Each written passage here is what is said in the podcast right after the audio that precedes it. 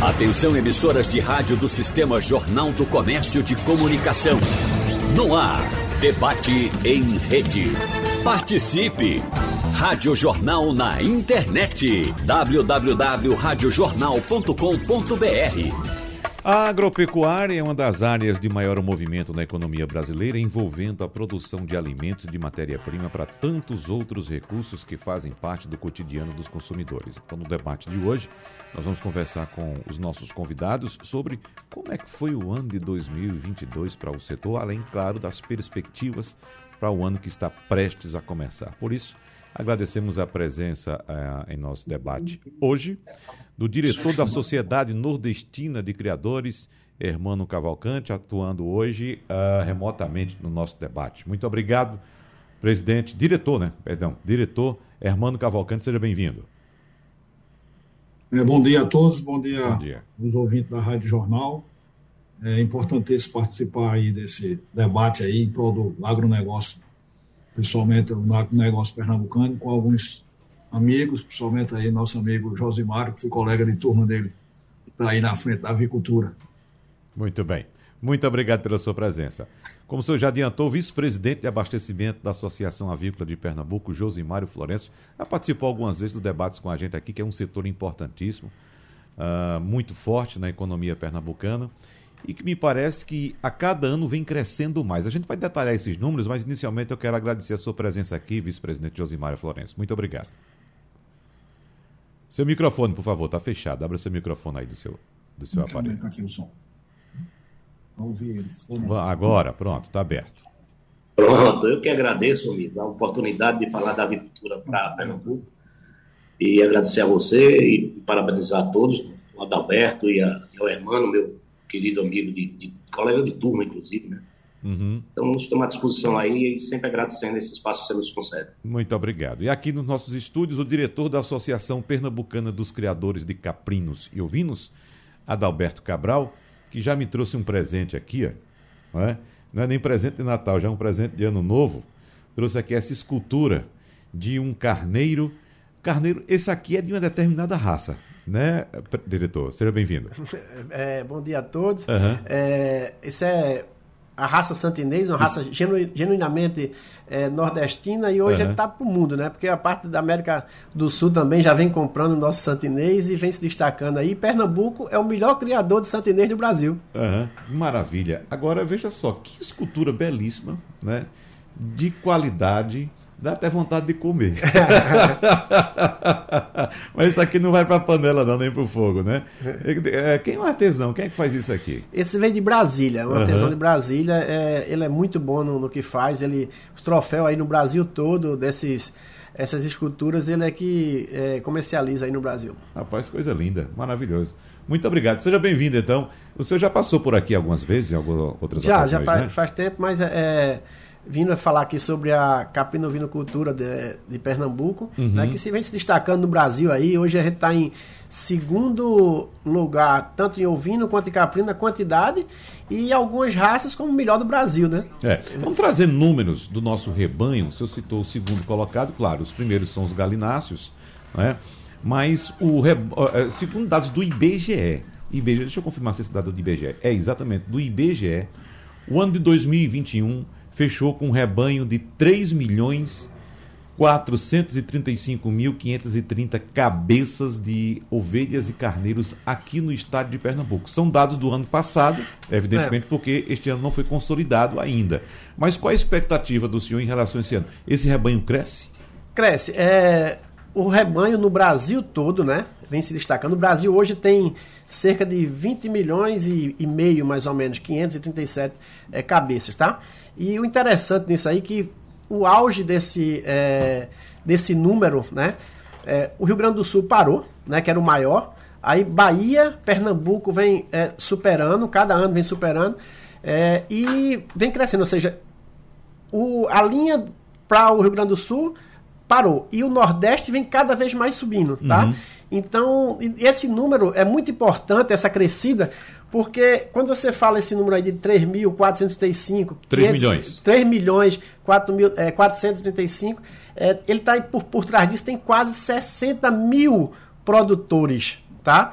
Então, isso é muito importante, porque é, isso, e esses dados de, de, de, quase 60 mil é de é, 2017 ainda, ou seja, vem crescendo, ou seja, é, com, 2000, com o IBGE 2025 ele deve ter passado, 2021, ele deve ter passado isso aí, ou seja, a quantidade de empregos que a Caprina Ovinocultura traz. Ah, tá? Sem dúvida. Agora, é, o que é que tem é, é, proporcionado esse crescimento? Que nós sabemos das dificuldades climáticas da nossa região, é bom que se diga, os últimos anos foram de muita chuva, este ano, ano passado choveu muito, eu não sei se há três anos também choveu tanto assim, mas a tecnologia tem colaborado com esse crescimento ou ainda o produtor depende das condições climáticas como no passado? Olha, é, existe assim é, uma diferença, um degrau muito grande. A gente, tá, a gente é o melhor do Brasil em algumas raças, tá? E a gente usa biotecnologia é, de alto nível, como a FIV, como a TL, ou seja, fertilização in vitro, né, a FIV. Essa multiplicação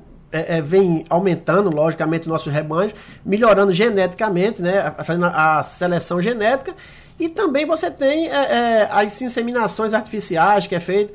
E tem passado isso para os pequenos e também a tecnologia de alimentação, de manejo, as vacinas, é, tudo isso vem, vem aumentando. Uhum. E isso vem tanto tem a parte né, do pico da pirâmide, lá só a elite, como tem a base, que é o, o, pequeno produtor. Né? Agora também a gente encontra muita gente abatendo caprinos e ovinos embaixo de um pé de pau, ou seja, uhum. é, é, ou seja, a ilegalidade, a informalidade, né, disso aí. Mas é, está se resolvendo, tá, tem trabalhado muito. Esse ano foi um, de, de, muito trabalho pela Câmara Setorial, tudo. Ou seja, isso vem ajudando. Mas, assim, esse crescimento vem pela procura também e, ah, lógico, o clima que nos ajudou muito, foi muito bom né, esse, esse ano, esses anos, de chuva, anos, de chuva, tudo. E a tecnologia também está tá nesse, tá nesse meio, porque é, a biotecnologia da reprodução tem ajudado demais isso aí. Uhum. E também os manejos, né? Antigamente a gente não tinha um mineral específico para ovinos, não tinha um, uma vitamina específica para ovinos. Hoje você já procura, já acha. Por quê?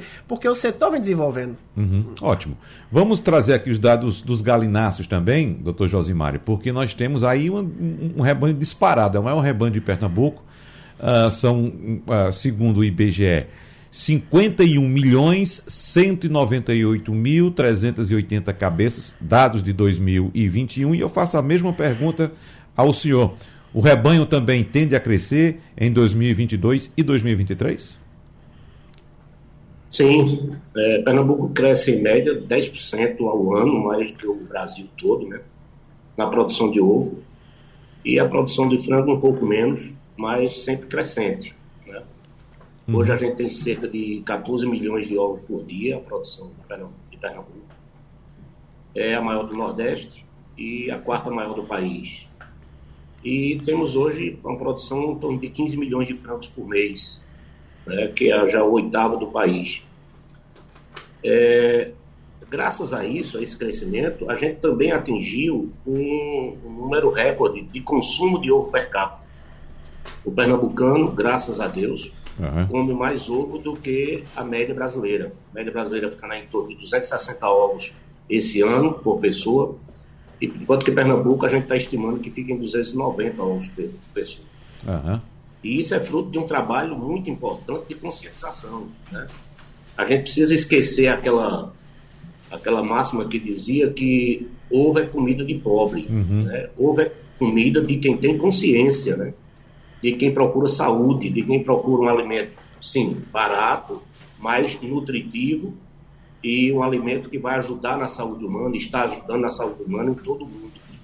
Né? O ovo já é reconhecido nos Estados Unidos como um alimento free há 10 anos. O que é um alimento free? Ele compõe uma lista de alimentos que pode ser comido é, a quantidade total que você deseja num dia, sem nenhum malefício, pelo contrário, só beneficiando a saúde humana. Uhum. E Pernambuco fez isso mais, mais, mais precocemente do que o Brasil, graças a um trabalho de divulgação que a VIP tem feito fortemente. Não é uma divulgação só de que coma ovo, não, é, é instruindo as pessoas da importância que tem o ovo na alimentação humana. Eu acho que esse é o caminho, sabe? A gente provocou com isso a sensibilidade de cardiologistas, de nutricionistas e de nutrólogos. Então, hoje, dificilmente você encontra um médico, um cardiologista, um nutricionista que não recomende como carro-chefe da alimentação o ovo. Então, essa é uma coisa importante que vai perdurar, isso é sustentabilidade para o setor e os números dizem respeito a essa conscientização. É, eu acho interessante a campanha, Josimário, porque não é uma campanha somente coma ovo, como o senhor bem disse, né? É uma campanha de orientação da importância nutricional do ovo, que é um dos mais, ou talvez o alimento mais completo que exista. Exatamente. Depois do leite materno, o ovo é o alimento mais completo que existe. Uhum. E a gente precisa explorar esses benefícios do ovo, sabe? É, a gente lança sempre um desafio dizendo que meça suas taxas, taxas sanguíneas, suas taxas metabólicas. É, hoje, coma ovo durante 60 dias e meça novamente ao final de 60 dias. Se não houver redução dos principais índices, dos índices nocivos, naturalmente, como colesterol, é, triglicerídeo, é, açúcar, né, insulina e tal, é, a gente vai é, bonificar ou, ou gratificar essa pessoa por não ter atingido esses níveis. Então, é, é um trabalho muito sério que a VIP faz, de muita responsabilidade, que a gente tem consciência do, do, da importância do ovo na alimentação humana e divulga isso de forma muito, muito extrema, assim, muito é. forte. O que me chamou a atenção também nessa campanha foi o fato de é, é, atrair também os criadores de pets né, para a importância também de se incluir na alimentação dos pets o ovo. E depois eu comecei a acompanhar que, de fato, alguns é, criadores orientam o preparo dos alimentos dos pets em casa, utilizando alguns produtos, claro, produtos naturais, como vegetais, inclusive, é, é, tubérculos, é, legumes e ovo, Josimário. Perfeito. Os grandes canis de Recife, os mais importantes, são grandes clientes da agricultura, sabe? Depois que eles, que eles tiveram, criaram essa informação, tivemos, a VIP repassou essa informação de que o ovo faz bem para o pelo, para os ossos e para os olhos dos pets. Então, isso foi uma divulgação muito forte junto aos principais canis de Pernambuco, daí da região metropolitana principalmente, e hoje são grandes clientes nossos.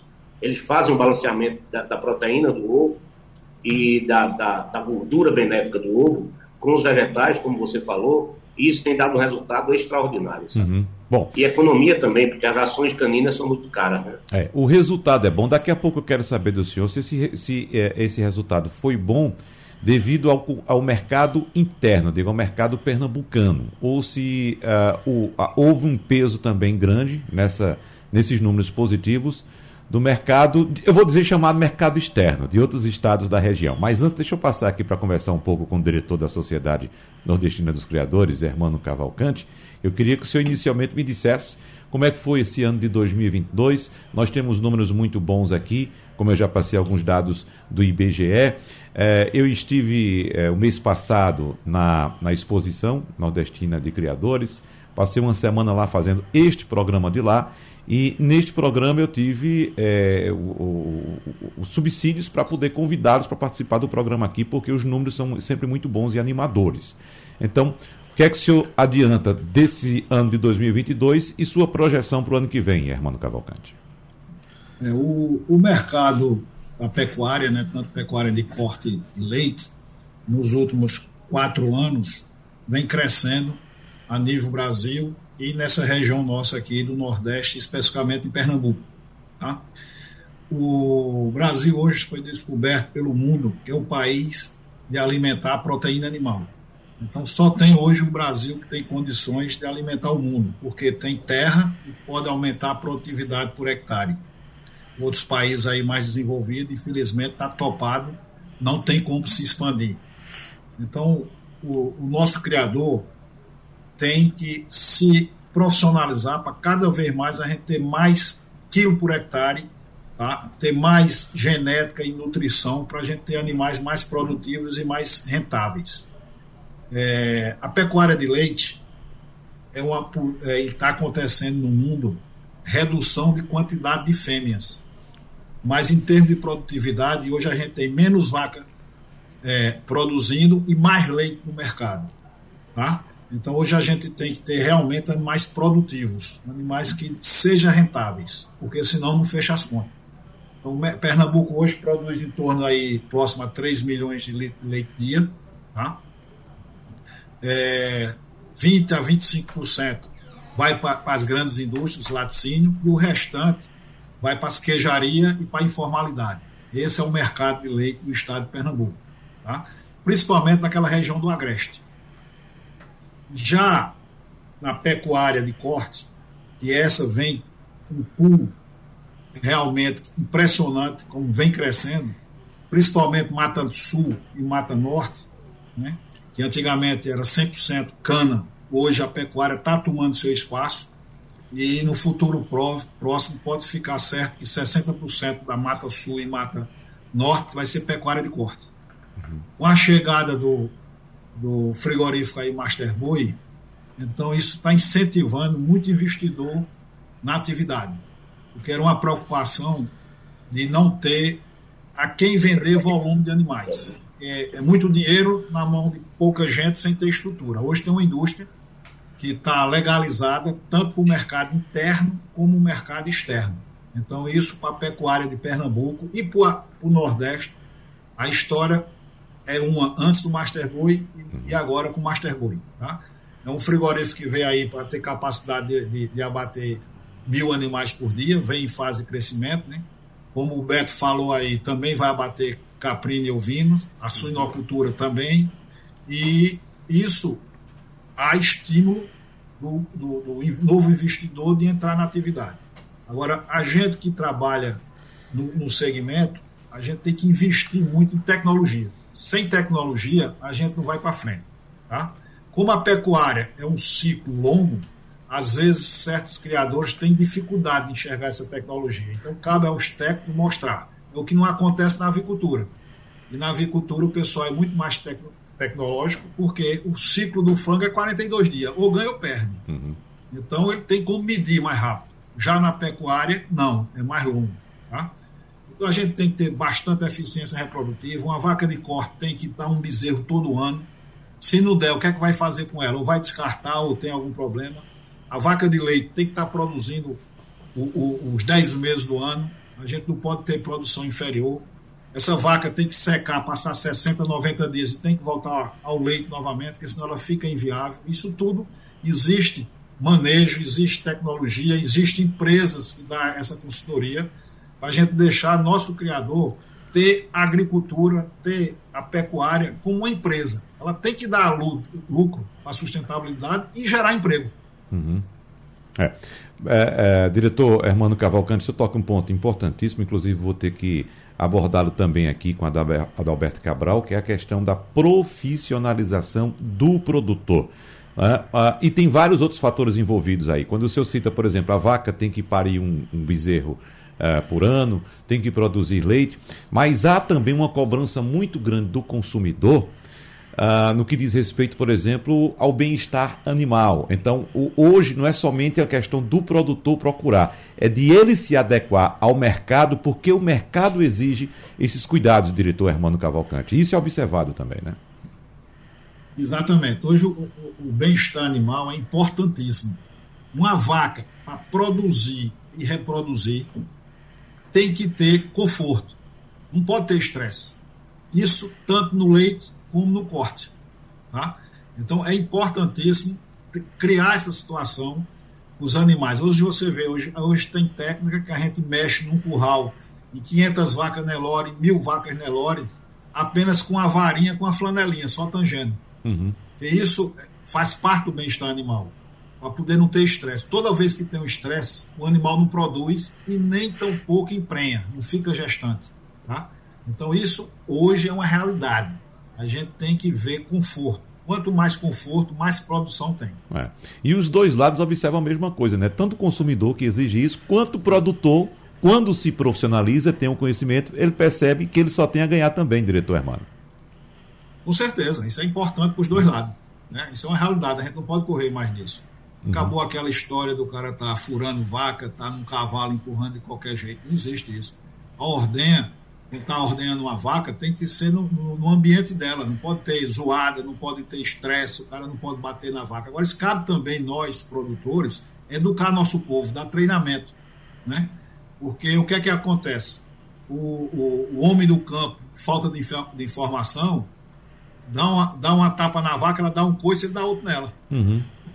Então o animal tem um instinto de se defender. Então você tem que ter o dom de trabalhar aquele animal da melhor forma possível. Agora, para isso, a gente precisa também dar conhecimento, dar treinamento, dar oportunidade para a gente mudar essa cultura. E vem mudando, na realidade, vem mudando. O diretor da Associação Pernambucana dos Criadores de Caprinos e Ovinos, Adalberto Cabral, no bloco anterior, na sua primeira intervenção, citou um exemplo que antigamente eu vi muito, eu sou do sertão, vi muito isso andando lá pelo sertão, quando o produtor pegava um bode ou um carneiro, pendurava de fato num pé de algaroba, é. ali na sombra, no calor do sertão, e fazia o abate ali, de maneira completamente rudimentar.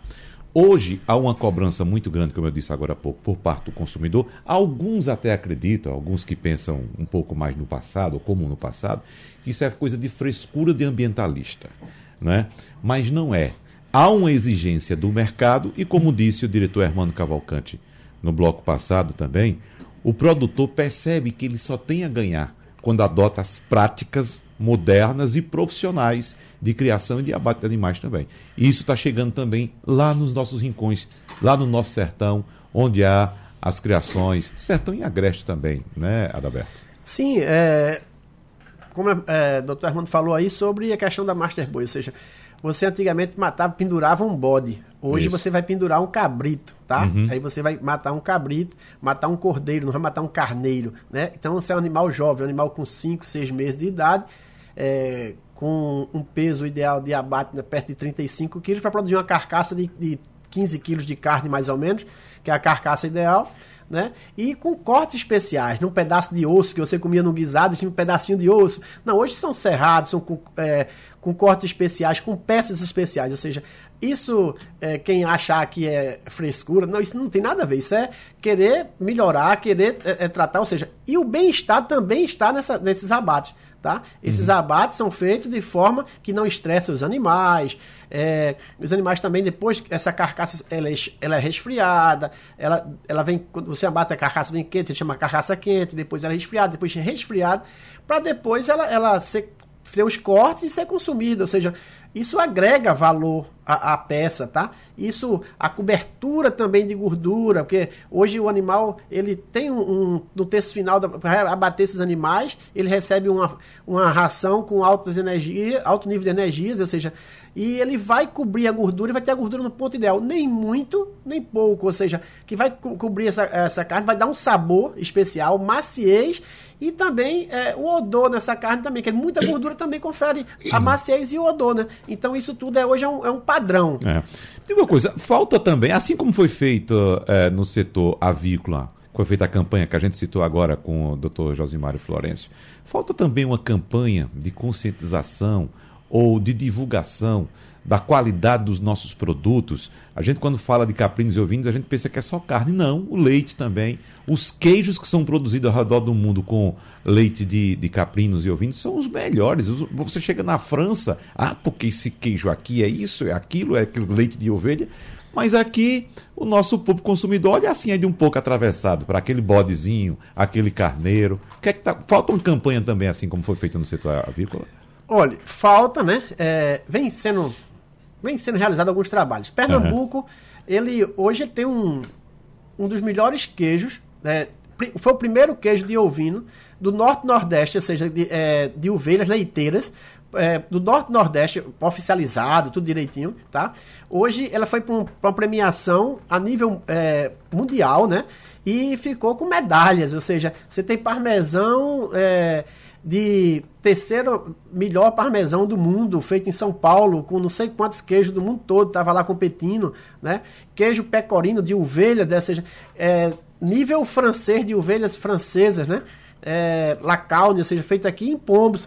E trabalho muito bom, o trabalho deles é excelente, queijo de primeira qualidade, premiado, tá? E falta realmente um trabalho e até o pessoal conhecer mais esse, essa esse tipo de queijo. Tem de caprino também, é, no nosso Nordeste tem muito queijo bons. Tanto em Pernambuco quanto na Paraíba hoje domina essa parte de, de, de caprinos leiteiros, Isso, tá? É. Apesar de ser um rebanho bem menor que Pernambuco de caprinos, né? Mas ele é muito é, dedicado ao caprino leiteiro. A gente tem muito corte também, tá? Uhum. Mas a, a Paraíba hoje se destaca com vários tipos de queijos aí extraordinários. E hoje vem acabando aquela aquela fama de queijo de caprino feder, isso. chega a é queimar. Não, porque o manejo, a higiene, isso tudo mudou. Isso tudo mudou. vem, vem crescendo né, essa, esse consumo, tá? É, mas ainda é pouco, ainda tem muita influência de pronto, carne uruguaia dentro do, do é, de Pernambuco. Pernambuco não consegue é, produzir é, só carne para nosso nosso mercado. Churrascarias nossas aqui compra é, uruguaio, uhum. que é um, um cordeiro de mais de ano. Né? Tira a primeira lã dele e vem vender aqui no Brasil é, o, o, cordeiro, que não é nem específico para isso. E a gente vem entrando nesse mercado, vem, e quem consome carne dos nossos caprinos e ovinos não quer comer mais, é, é de fora, não quer comer mais uruguaio. Uhum, é. O, o Josimário Florenço, é, é, quando a gente fala de bovinos, caprinos e ovinos, a gente sabe que tudo da produção é aproveitado, né? não se perde nada. E no setor uh, avícola, como é o aproveitamento dessa produção? Ou o frango é só carne e ovo? Até o piado do pinto é aproveitado agora. Na verdade, a indústria de agricultura é uma indústria moderna, né, altamente competitiva e eu diria que é a, mãe de todas as culturas. Né? A agricultura está na frente em muitos anos em relação às outras culturas. E hoje a gente já tem indústria de ovo, por exemplo, né, ovo pasteurizado, ovo em pó. Aqui mesmo no estado de Pernambuco já tem essa, essa indústria. E na parte de frango de corte, nem se fala, né? A gente tem uma imensa de produtos de frango.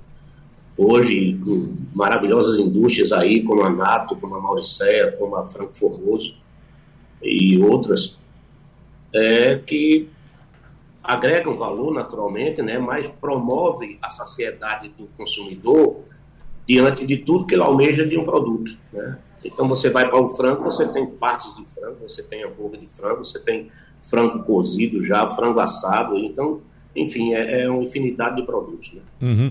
A exportação de alguns produtos, por exemplo, a gente sabe que há, havia um interesse, não sei se há ainda, de países asiáticos por algumas partes, por exemplo, pés, né? O famoso pé de galinha. Ainda há um índice muito grande de exportação desse, desse item? Ah, continua havendo né, exportação do, do, do pé de frango, mas assim, em números reais, é, é ínfimo né, em relação à magnitude da agricultura. Uhum. É, então, sei lá se um, um, container por mês, um container por, por, semana, eu não tenho esse número exato, mas assim, em termos de números reais mesmo, de faturamento, a exportação pernambucana é, é ínfima, né? Não, não, eu diria que não é significativa. Tá. Lá na China e nos países asiáticos, esse eh, o pé de galinha é um é um petisco maravilhoso, né? Eles fazem tudo com pé de galinha. Eles fazem churrasco, eles fazem ele crocante no óleo.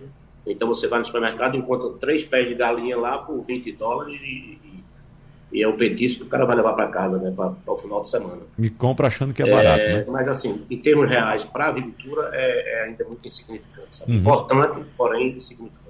Agora, me conta, o senhor falou da relação uh, de exportação para o exterior, especificamente para a Ásia, mas como é o relacionamento da produção de Pernambuco no que diz respeito à exportação para outros estados, tanto da região Nordeste e também de outras regiões do país? É, no passado, no passado recente, eu diria de 10 anos, essa exportação para os estados vizinhos era muito forte, sabe?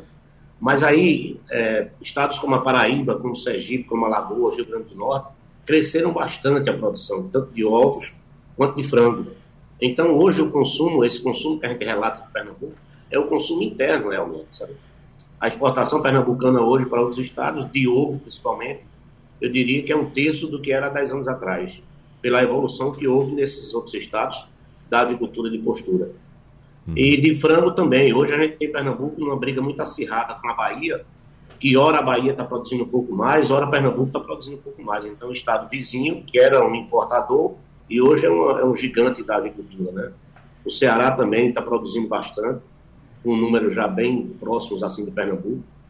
É, então, é isso. A produção pernambucana hoje é consumida basicamente pelo pernambucano. Tem alguma exportação? Tem, claro. Mas é muito menor do que há 10 anos atrás, por exemplo. Qual é a produção de ovo hoje? A última vez que eu soube estava em torno de 6 milhões de ovos por dia, né? 14 milhões de ovos por dia. 14 milhões de ovos por dia. E cerca de 15 milhões de frangos por mês. Uhum. E é uma produção é, majoritariamente para consumo interno em Pernambuco, não é isso? Para consumo interno, exatamente. A gente estima que 70% dessa produção fica aqui no estado, sim. Uhum, muito bem. Diretor Hermano Cavalcante, o senhor citou no bloco passado a importância da Master Boi para a produção bovina em Pernambuco e eu queria saber qual a projeção que a Sociedade Nordestina de Criadores faz para os próximos anos no que diz respeito à produção, levando em consideração esses fatores que já citamos também, da nossa criação, digamos, artesanal, rudimentar e hoje com a consciência que o produtor tem de que precisa investir principalmente em informação e conhecimento, diretor. É, a, a, projeção é muito favorável. Né? A gente vem crescendo aí nos últimos três anos, em média, na pecuária de corte, 15%, e na produção de leite, a gente também está crescendo próximo a 15%. Só que o leite é aquilo que eu lhe falei antes. Hoje é menos vaca e mais leite no mercado. Uhum. Tá? Já o corte não, a gente vai ter mais volume de animais. E muito investidor entrando depois da chegada do Master Boy pela segurança de vender seus produtos, que antes a gente não tinha uma segurança para volume, né? Existem os abatedores menores, existem pessoas que compram, é, e acho que tem um mercado mais restrito. Você hoje tem uma produção de ter aí 100, 200 boi toda semana para abater, só tem um Master Boi hoje para absorver. Uhum. Tá? Agora, o que precisa é justamente a gente produzir qualidade, investir em genética, investir em manejo, investir em nutrição. Tá? A gente precisa hoje do boi, é o famoso boi China, que é um boi até dois anos de idade, com dente de leite, está pesando aí de 18 a 20 arrobas. Essa é uma carne saborosa, uma carne sadia. Carne, eu sempre faço um comparativo com vinho. Tá? Você vai afinando seu paladar e começa a ficar mais exigente. Então, uma carne hoje saborosa é aquela carne que dissolve na sua boca, aquela carne que é macia. Para acontecer isso, o animal tem que ser abatido jovem. Quando você pega um animal mais antigo, um animal com 3 anos, com 4 anos de abate, essa carne é mais dura é aquela gordura mais amarela, é aquela gordura que realmente vai fazer mal. Uhum. Tá? Então hoje o boi China tem até um incentivo do próprio Master Boi, se a arroba do mercado está valendo 300 reais, ele paga 20%, paga 20, 20 reais a mais, vai para 320. Tá? Para trabalhar nessa faixa. Agora, para o boi chegar a 18, 20 arroba com dois anos de idade, você tem que ter genética e tem que ter nutrição. Né? E um controle sanitário bem feito. Então, isso faz parte da tecnologia para você atingir o resultado. Tá? Quem faz, investe em nutrição, investe em genética, em manejo, vai ter esse animal mais precoce, mais rentável e vai dar mais lucratividade para ele. Então, aqueles que não têm, começam a se preocupar em ter. Por quê? Porque fulano está sendo mais remunerado do que eu. Por que eu não posso fazer o que ele faz? Isso é simples. Hoje tem técnicos, tem empresas né, no segmento que orienta isso aí, tá? Então a gente ou é profissional para produzir para o mercado, o mercado exige um produto de qualidade, o mercado exige um produto saudável, que faça bem à saúde, e não que vá prejudicar. Uhum. Me fale, por gentileza, em relação a, ao nosso clima. Como eu questionei agora há pouco a Adalberto Cabral, na produção de caprinos e ovinos, porque quando a gente observa uma criação bovina, por exemplo, no centro-oeste do Brasil, a gente percebe um lugar que tem muita água, né? tem espaço, tem pasto. E a gente sabe das nossas condições climáticas, com solo diferenciado, com escassez de água, às vezes com excesso de sol. Essas condições climáticas, de que forma interferem na produção bovina aqui no estado? É, hoje, é, essa, o Nordeste, né, nos últimos anos, e diz que tem uma, umas previsões positivas dos próximos pelo menos dois anos, e essa escassez cada vez está menor. Né? Isso beneficia a todos.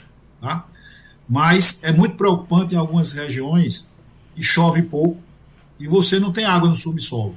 Então, nessas regiões, infelizmente, ou cria uma estrutura ou não vai ser competitivo nunca. Tá? É, quando eu falo de a pecuária de corte, o caminho e o crescimento é mata norte e mata sul, por quê? Porque aqui a gente tem água, tem um volume de chuva maior, então essa dificuldade de seca praticamente não existe. Tá? Nas regiões do Agreste, a gente pega algumas regiões de microclima uhum. e você não tem essa dificuldade, mas na maioria tem. Então você tem que se planejar para não ter que colocar esses animais no coxo. Porque quando você bota esse animal de corte em coxo, realmente a lucratividade vai embora. Tá? Então o caminho que eu vejo aqui é a Mata Norte e Mata Sul, onde a gente está tendo maior investimento e maior número de criadores, gente nova entrando no ramo, crescendo. Você vê, a gente tem proprietário aqui que tem 15 mil hectares, tem 12 mil hectares, já na zona da mata. Já, que é, antes era cana, hoje é pecuária de, de corte. Se você andar na zona da mata, você vê muito gado na, na, na beira de pista, que antigamente era só cana. Tá? A cana hoje está reduzindo, primeiro, dificuldade de produtividade em relação à nossa topografia para concorrer com São Paulo, com Mato Grosso, etc. É, antigamente, Pernambuco tinha 20 usinas, hoje está reduzida a meia dúzia de usinas. E, e, essa competitividade não, a gente não tem como acompanhar lá em virtude da nossa topografia. Então, o mercado é a pecuária de corte. Na pecuária de leite, vai ficar restrito a, ao agreste, e no agreste, quem ficar para sobreviver nos quatro ou cinco meses que chove, tem que investir em alimentação, ou seja, em armazenar alimentação, em produzir silagem de milho, capim, soco, para guardar, para na hora que precisar ter o suporte forrageiro. Porque se depender só do pasto, não vai ter. Não adianta sonhar com o negócio, que é uma realidade ao longo dos anos. E seca no Nordeste é questão de tempo, vai voltar aqueles, aqueles períodos mais críticos. Só que a gente está muito mais maduro para se estruturar para diminuir esse impacto. Né? Já o inverso, o pessoal do Sul, quando fala numa seca de 90 dias, é uma calamidade, porque eles não têm estrutura para isso. A gente convive com isso. Então a gente precisa ir se adaptando para poder sobreviver. Estamos em, em, em períodos bons e há uma previsão de dois ou três anos também. Isso facilita, ajuda e se torna a produção mais barata. Para a gente encerrar a nossa conversa aqui, Uh, eu queria saber de Adalberto Cabral como é que está hoje detalhadamente essa geografia da produção. Porque, como um sertanejo que sou, eu lembro muito bem dos nossos bodinhos lá, das nossas ovelhas correndo por lá, e acompanhava muita insistência também da criação, mesmo que pequena, de bovinos. E o sofrimento do criador com a seca, com gado magrinho, é aquilo que a gente acompanhou durante muito tempo. Daqui a pouco eu quero saber o porquê da criação também de uh, uh, aves no Agreste, na região de, de São Bento do Una, mas explico por que hoje tem essa diferença tão clara, como bem adiantou já o diretor Hermano Cavalcante, dos bovinos mais nas matas, norte e sul. E o nosso bodinho vai ficar lá no sertão mesmo, como eu é, conheci? É, tem uma questão até de, é, de história, né? Ou seja, se você for procurar é, na, na, história, o Rio dos Currais, iam para lá, o gado, mas hoje não consegue competir com as frutas, né? É muito caro você competir com as frutas. As frutas é, é tudo exportação, é outro valor. Então ele vai ter que descer mesmo, o, o bovino, descer para a zona da mata, como está falando o doutor Hermano aí, para ficar. É, mata Sul e Mata Norte vem crescendo, tem mais água, pasto melhor, tudo. E segundo a Embrapa, são dados da Embrapa, 90% dos rebanhos caprinos do Brasil e 60% dos rebanhos ovinos do Brasil está no Nordeste, tá? E com 92,5% é, sendo trabalhada nas áreas de semiárido. Então, quer dizer, ou seja, os nossos políticos, o nosso governo não tem que habitar com. Quando acaba, tem uma seca grande, vai reabitar isso aí, vai povoar isso aí com bovino. Ele vai ter que habitar isso aí é com caprinos e ovinos, né? uhum. E deixar a zona da mata realmente aí, para onde tem. Você não consegue produtividade de, de bovino né, com água. Não que o caprino não beba água, essa história de caprino é da seca, ovino da seca, não. Se você for pensar é, em extrativismo, sim. Mas você pensar em produção, não. Tem que ter é, é, água realmente, tem que ter. Mas o capim se dá muito bem nessa região, né?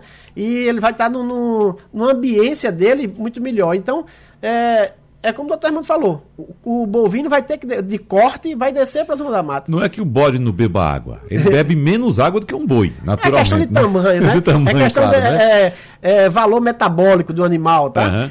e água é tão importante, gente, que a cada quilo de matéria seca que o animal vai ingerir, ou seja, vai consumir, né, ele vai tomar 2 litros de água, né, o caprino e o ovino. Então, é, a água é tão importante como o concentrado, né, e como uhum. qualquer matéria seca que for dada a ele. Então, é, a água tem que ser de boa qualidade também. Né? Uhum. Então a gente tem que se preocupar. Às vezes tem água e água salgada, né? tem que usar desalinizadores, tudo. Então, Mas que... eu ouvi, não sei se é, se é história ou se é, é, é lenda, Uh, antigamente a gente escutava, não, o bode que presta é o bode do sertão, porque ele vive ali comendo aquelas folhas secas, tal, a carne dele é bem mais, bem mais magra, bem mais saborosa, bem mais nutritiva. Diferentemente do bode do agreste, que bebe muita água, da mata que bebe muita água e ele fica, com, fica muito gordo.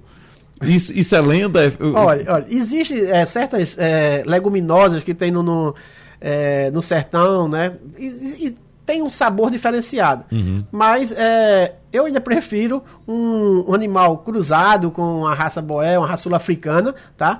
Que dá um sabor de carne melhor, dá um volume, ou seja, uma peça melhor, dá um, um é, mais massa muscular no animal e o animal é abatido mais jovem, né? Abatido mais jovem. Animal 4, 5 meses sendo abatido. Antigamente o animal rodava o dia todinho para poder é, é, satisfazer com a comida que ele ia rodar no canto todo para poder comer. Uhum. Procurar essa comida. Dizer que o bode come tudo não é verdade. O bode experimenta tudo. Ele é o maior selecionador dos animais domésticos. Mas ele não come de tudo. Ele seleciona tudo, né? Então ele vai procurando aquilo ali. Então, para ele encher a barriga, para poder satisfazer ele, ele tinha que andar demais. Uhum. É. Então era duro. É. Josimário Florencio, nos traga aí a realidade do agreste pernambucano na criação de aves e também a importância da água para essa criação. Como também sabemos, uma região hoje que inclusive sofre mais com a escassez de água do que o sertão do estado, Josimário. É, há, um, há um tempo atrás eu fiz uma viagem, inclusive acompanhado do Geraldo Freire, nós fomos ao México, ao deserto do México, e fomos aos Estados Unidos, nas regiões mais secas que existiam. E lá nós fizemos um contato com a universidade, através do Dr. Geraldo Eugênio, e trouxemos para cá uma equipe de pesquisadores americanos que vieram visitar a avicultura de Pernambuco. Eu os apanhei no aeroporto e caminhamos até São Bento do Una. E a professora começou a ficar inquieta e perguntando cadê a soja, cadê a soja que ela não via soja. Aí foi se aproximando de São Bento, ali por volta do Belo Jardim, e ela começou a perguntar: cadê o milho? Cadê o milho? E aí eu, eu o tempo todo dizendo que não tinha, né? Que não tinha, que a gente trazia tudo de fora. Quando a gente pegou aquela reta ali de Belo Jardim para São Bento, uhum. os carros-pipas estavam enfileirados, né? Aí ela perguntou o que era aquilo. Eu disse que era carro-pipa que ia dar água à galinha, aos frangos, né? E ela disse simplesmente que nós éramos loucos. Uhum produzir numa região que não tem milho, não tem soja, não tem água, uhum. isso é uma atitude de loucura. Né? Uhum. Então, é aqui que a agricultura pernambucana cresce, desenvolve, é com essas dificuldades, com os governos que dão as costas para a atividade, né? a gente entra ano e sai ano e não tem a solução hídrica para São Bento do Una, por exemplo, para Caruaru, por exemplo, e a gente está aqui, né? firme e forte, crescendo, desenvolvendo, o clima é simplesmente a, a solução para tudo, sabe? É a resposta para tudo.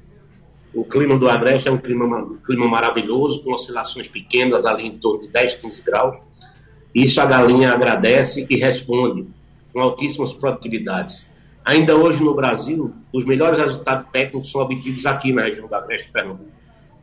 Isso nos dá uma condição diferenciada também de produzir. E estimula, né? Uhum. Já que existe tanta coisa a desestimular, o clima ajuda a gente a continuar produzindo firmes e fortes aqui. É, no, no, tocante à matéria-prima, o cenário que se, se anuncia para o ano que vem, já fazendo a complementação da nossa participação, é que a soja sinaliza com boa produção, né, com aumento de área plantada. Então, a, a, na soja, eu acho que a gente vai ter um período bom o ano que vem. Mas no milho, não. O milho tem expectativa muito grande de que a China volte a comprar o, o milho pernambucano, ou melhor, o milho brasileiro, e vai fazer falta para o pernambucano. Então a gente tem uma insegurança muito grande de matéria-prima para o ano que vem. Se os dois fatores forem positivos, a agricultura pernambucana continua crescendo e será novamente um crescimento aí da ordem de 10%, tanto em frango quanto em ovo. Isso é bom, porque garante o emprego nas zonas rurais das cidades do interior. O trabalho mais importante de um governante é interiorizar o desenvolvimento, principalmente no nosso Estado, que fica muito retido todo o volume de dinheiro na capital e na região metropolitana. Então, a agricultura tem esse poder de transformar as regiões pobres, como é o Agreste de Pernambuco, é, numa região de equilíbrio através do emprego e da geração de renda. Esse é o, esse é o grande, uhum. grande álibi da coisa. É. Diretor Hermano Cavalcante, para a gente encerrar nosso encontro, que me parece que foi um bate-papo bastante, bastante agradável, né? apesar de tratar de algumas questões técnicas, mas foi muito leve, muito descontraído, muito bom. Eu quero uh, registrar aqui a importância uh, dessa campanha que foi feita pela VIP, a VIP, essa que foi deixada aqui bastante claro pelo vice-presidente Josimário Florencio, que chamou o consumidor né, para o, o setor. Então, eu acho que é importante também haver conscientização das pessoas, do pernambucano, para que ele venda o seu produto, né? para que ele consuma e ele mesmo seja um divulgador do seu produto, dos caprinos, dos ovinos, dos nossos bovinos agora. Por que não dizer que nossa picanha é melhor do que uma picanha argentina, do que uma picanha uruguaia? Então, eu quero agradecer a sua presença e quero que o senhor deixe seu recado também para os produtores nordestinos aí, nessa reta, de, de, de reta final de 2022, Hermano Cavalcante. É, eu estou bastante otimista, eu acho que a gente vai ter bons anos para frente. Tá? Ah, o agronegócio, como eu falei hoje, é uma realidade no Brasil, é a bola da vez para alimentar o mundo de proteína. Então a gente precisa se profissionalizar para ter um produto de qualidade e ser rentável. Se você tem um produto de qualidade, você agrega um valor maior e com isso você vai gerar cada vez mais investimento e emprego. Né? E também, como o Josimário falou aí, se a gente tivesse políticas públicas direcionadas ao setor, a gente crescia muito mais. Né? Um, um, exemplo simples que eu falo é o seguinte: a pecuária de leite, se o dinheiro, que é um dinheiro federal, às vezes dinheiro estadual, da merenda escolar, se fosse exigido que fosse o leite in natura, isso ficava o dinheiro dentro do estado de Pernambuco e o próprio estado ia arrecadar mais. Mas uma parte é leite in natura e a maioria é leite em pó, que vem de fora de outros estados. Então, hoje, os políticos estão perdendo é, essa sensibilidade que deveria fazer um trabalho de conscientização nas prefeituras. Cada deputado federal tem suas prefeituras para incentivar o consumo produzido no próprio Estado. E quem vai ganhar é o próprio Estado, que vai arrecadar mais, porque esse dinheiro ficando no município está gerando emprego e está gerando consumo. Uhum. Tá? Já a pecuária de corte, a gente tem são investidores de um porte diferenciado para todo leite, Chegada do Master Boy é uma realidade, tanto no mercado interno como no mercado externo. Tá? E vamos ser produtivos. É, Para ser produtivo, repito, vamos investir em genética, nutrição e manejo. Isso é uma realidade hoje no nosso agronegócio. Mas eu desejo a todos aí um feliz ano novo, cheio de realizações, né? E nunca desista dos seus objetivos. Tem que estar sempre unidos com fé em Deus e com vontade de fazer, querer fazer e aprender todo dia. Sem dúvida. Diretor da Sociedade Nordestina dos Criadores, Hermano Cavalcante, muito obrigado pela sua participação em nosso debate. Vice-presidente de abastecimento da Associação Avícola de Pernambuco, a VIP, Josimário Florencio, Aquele abraço, muito obrigado. E também o diretor da Associação Pernambucana dos Criadores de Caprinos e Ovinos, Adalberto Cabral, muito obrigado pela sua presença aqui em nosso debate. Lembramos ao nosso ouvinte que o debate é repetido amanhã às duas e meia da manhã e a gente deixa aqui os nossos votos para que uh, o agronegócio, a agropecuária em Pernambuco se desenvolva cada vez mais, que o nosso consumidor também valorize o nosso produto e, claro, como disse o vice-presidente Josimar Florencio, é importante que os governos deem atenção aos pleitos dos produtores pernambucanos. Muito obrigado, abraços, feliz ano novo e a gente se encontra em 2023. Tchau, tchau. Sugestão ou comentário sobre o programa que você acaba de ouvir, envie para o nosso WhatsApp 99147 8520.